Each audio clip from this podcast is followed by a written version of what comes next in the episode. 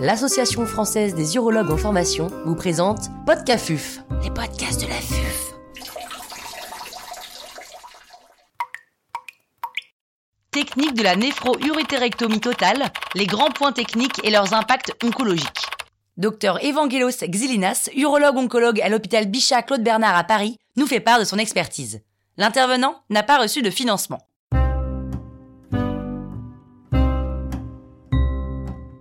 Commençons par un grand principe. La néphrourétérectomie totale, par voie ouverte avec excision d'une collerette vésicale périméatique, est le traitement chirurgical de référence des tumeurs de la voie excrétrice urinaire supérieure, indépendamment de la localisation de la tumeur dans la voie excrétrice. Quelle voie d'abord faut-il privilégier? La néphrourétérectomie totale par laparotomie ou voie ouverte, avec excision de collerette vésicale, était le traitement de référence, mais un essor de la chirurgie laparoscopique pure et ou robot assisté a été constaté. Les résultats oncologiques de la laparoscopie sont équivalents à celles de la voie ouverte, avec une morbidité et un coût qui sont moindres. Une seule étude prospective randomisée comparant ces deux voies d'abord est disponible dans la littérature. De faibles effectifs, environ 80 patients, elle confirme le caractère non inférieur de la voie laparoscopique pour les tumeurs dites localisées. Récemment, une revue systématisée de la littérature, qui a repris 42 études et plus de 7000 patients, a insisté sur l'importance carcinologique de la voie d'abord pour la néphrourétérectomie totale.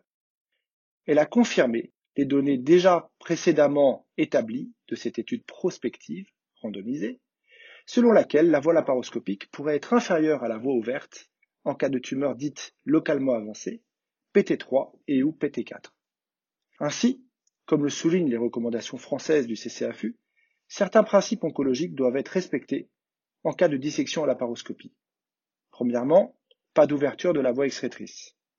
Deuxièmement, pas de morcellation de la tumeur et utilisation d'un sac endoscopique pour l'extraction. Et enfin, privilégier la chirurgie ouverte pour les tumeurs localement avancées.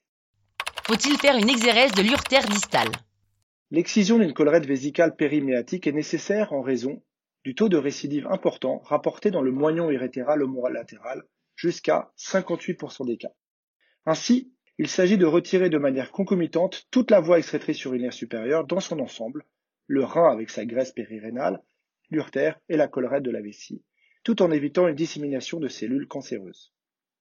La prise en charge de l'urtère distale est indispensable en raison du risque de récidive donc, et de l'impossibilité de le surveiller par la suite.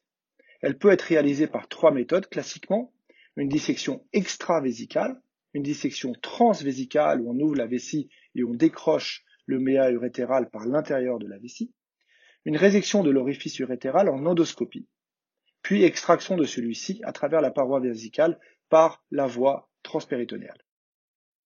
Le choix se fait généralement selon l'expérience du chirurgien et de l'institution. Cependant, il faut préciser que la technique endoscopique a été associée à un taux plus élevé de récidive vésicale avec un risque relatif de 1,7 fois supérieur de développer donc une récidive vésicale dans une étude multicentrique rétrospective incluant plus de 2600 patients. Faut-il faire une ligature première de l'urtère? Une ligature première de l'urtère en cas de localisation tumorale piélocalicielle a été décrite dans le but de diminuer la dissémination tumorale, notamment vésicale. Cette technique a été évaluée par une étude de phase 2 japonaise avec un seul bras de 74 patients. Elle permet de diminuer le risque de récidive vésicale de 12% à 2 ans par rapport à une cohorte historique qui n'avait pas eu cette ligature urétérale première. Faut-il faire un curage ganglionnaire?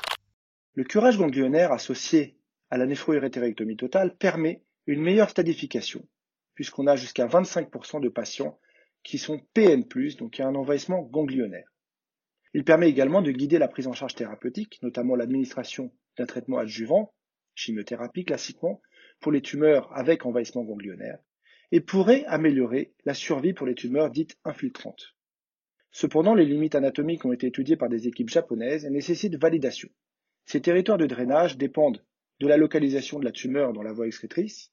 Ainsi, sommairement, on pourrait faire un curage externe à l'urtère qui est préconisé en cas de tumeur de l'urtère pelvien, ou un curage rétropéritonéal en cas de tumeur de l'urtère iliaque, voire de l'urtère lombaire, ou piélocalicielle, alors latérocave pour les localisations droites, para-aortique gauche pour les localisations gauches. Faut-il faire une hip-hop? Le taux de récidive vésicale après néphro-urétérectomie totale est important et de l'ordre de 40% dans la littérature. Une installation post-opératoire précoce de chimiothérapie intravésicale, dite HIPOP, permet de réduire ce risque. Ainsi, deux essais prospectifs randomisés ont démontré le bénéfice de cette HIPOP pour la diminution du risque de récidive vésicale, avec une diminution absolue de ce risque de 11%.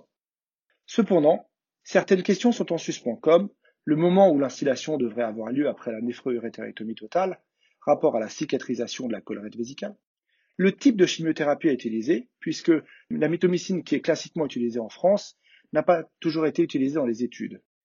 Autre question, quel est le groupe de patients qui bénéficierait le plus de cette HIPOP Ainsi, l'adoption de cette dernière est faible et rapportée à moins de 50% dans des centres de référence européens.